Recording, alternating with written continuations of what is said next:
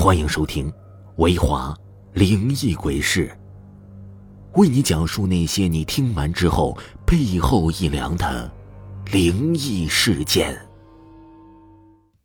老床，民间有这样的一种说法：死人的东西是碰不得的，不管这人生前如何，死后用的东西都应该跟着人一起进入了焚烧炉。尤其是死人死的那张床，更是晦气无比。据说躺过死人的床再拿来住，就会遇见不干净的东西。据说人死后灵魂就会附着在那张床上，只是随着年代的变化，这种说法也渐渐的淡漠了。而今天这事儿，还是我跟我朋友提起的。虽然不知道这是真是假，可我听后心里还是不舒服极了。故事呢是要从一个偏远的山区说起。叶美娟是个画家，平时就喜欢去有山有水的地方采风写真。这一次呢，他盯上了郊外一处古色古香的四合院，便想着绘制一套跟。民国年间有关系的书画图。来到了那四合院，接待他的房东是一个腰背佝偻的老太太。老太太也没说什么，直接收了租金，就把钥匙给了叶美娟。叶美娟对于这套房子可是满意至极，屋子里的装潢都是早些年间大富大贵的人家才用得起的。能让她满意的。不光光是这个屋子，还有四合院旁边的一道鼓楼集市，那里售卖的都是民国年间的旧物。折腾了一天，叶美娟美滋滋的休息了一晚上之后呢，决定第二天去那集市瞧瞧热闹。没想到这一趟还真有收获呀！叶美娟看中了一古朴的床。那床虽然看起来简单，可上面的花纹雕刻的极其细致，照比现在的床铺年代还要更加久远一点。再看价格，才两百块钱，这让原本就喜欢这床的叶美娟毫不犹豫地买了下来。那买家也是个讲究人，见叶美娟买了这床千恩万谢的，还主动提出愿意把床送到叶美娟的家里。有这样的好事叶美娟当然同意了。只是令她不解的是，那卖家看见叶美娟住的地方，脸上呢竟然露出了不易察觉的异样，又问叶美娟：“这房东是不是一个老太太？”见叶美娟点头之后呢，他便说什么也不肯把床送进来，放到门口，就跑了。无奈之下。叶美娟只能把小床给放在了这个堂屋里，决定今天晚上就睡在堂屋里找找灵感。可谁知道啊，这天晚上就出了事儿了。叶美娟原本打算靠着小床修改一下作品，可晚上却突然断电了。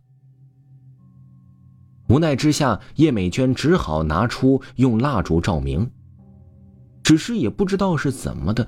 那蜡烛无论如何就是点不着，这屋子里也没有风，叶美娟只好安慰自己说：“因为蜡烛年头太久的缘故了。”还别说，这小床啊，还怪舒服的。叶美娟每每作画，腰椎都疲惫不堪。有了这硬板的小床，也能让她好受一些。晚上，叶美娟正躺在床上做着美梦，只感觉到身上是凉飕飕的。她下意识地拽了拽被子，却看见一个脸色煞白的女人正在死死地盯着自己。叶美娟吓了一跳，喊了一嗓子后坐了起来，却发现自己的身边空空如也，哪有什么脸色惨白的女人呢？缓了一会儿之后，叶美娟拿起了桌子上的水杯，喝了一口。只是这水的味道有些奇怪，是又酸又涩的。正在叶美娟躲回被窝，准备再睡一会儿的时候，一双冰凉的手突然摸到了叶美娟的脚腕，硬生生的把她拉下。叶美娟吓坏了，可她的嗓子就像是失声了一样，发不出来任何声音。砰的一声，叶美娟的房门被打开了，站在门口的正是房东老太。叶美娟像是看到救命恩人一样，赶紧扑过去抱住老太，而那老太仿佛是知道什么一样，死死的盯着那个叶美娟刚刚今天买回来的木板床。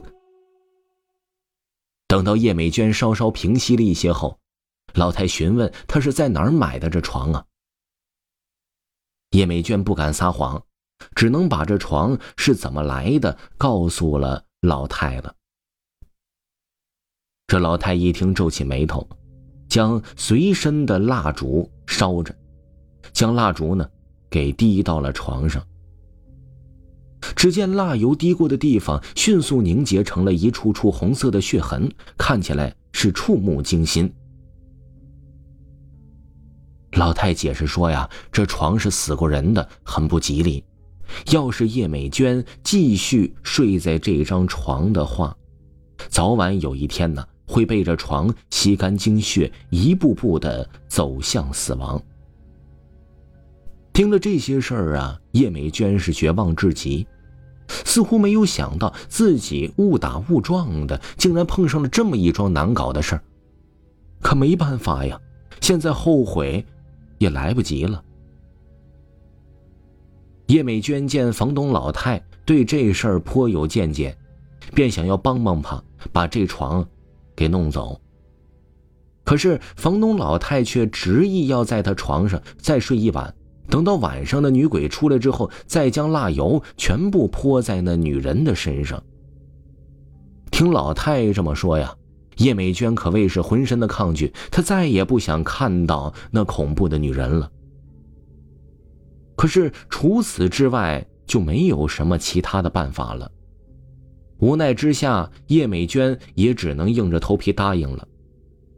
只是今晚，他还是执着的将房东老太留在了自己身边。第二天，叶美娟整天都绝望极了，一想到自己要独自面对那可怕的女人，叶美娟心里就害怕极了。叶美娟原本想要跟着房东老太商量一下。毕竟到了晚上，要是真的遇见了那女鬼，自己说不准早就被吓得不敢动弹了，哪里还能想到房东老太交代的事情呢？可房东老太听了叶美娟的话之后呢，竟然直接就拒绝了，理由是说，这是叶美娟买回来的床，也是叶美娟所造的孽。要是不是叶美娟亲自解决掉的话，那女鬼恐怕会彻底的缠上她。听了这话，这叶美娟也知道，恐怕自己只能面对那个可怕的怪物了。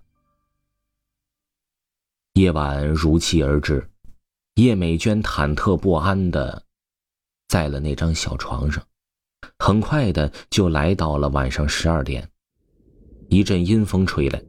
原本点着的蜡烛又一次被吹灭了。紧接着，叶美娟感觉到一股奇怪的凉意从脚下一直延伸到了全身。叶美娟心里清楚，一定是那个可怕的恶鬼回来了。她赶紧死死地握住手中的蜡油，生怕蜡油因为外面的温度凝固了。而就在那女鬼即将爬上来的时候，叶美娟紧闭眼睛，大喊一声，就将手中的蜡油全部泼在了那女鬼的身上。随着一声凄厉的惨叫声响起，凉意也消失的无影无踪。等到叶美娟缓过来，再看向四周的时候，却是什么都没有的，唯有那床少出了个大窟窿。经过了这事儿，叶美娟直接从四合院搬走了。从此之后啊，也不敢买什么旧物了。听众朋友，本集播讲完毕，下集更加精彩。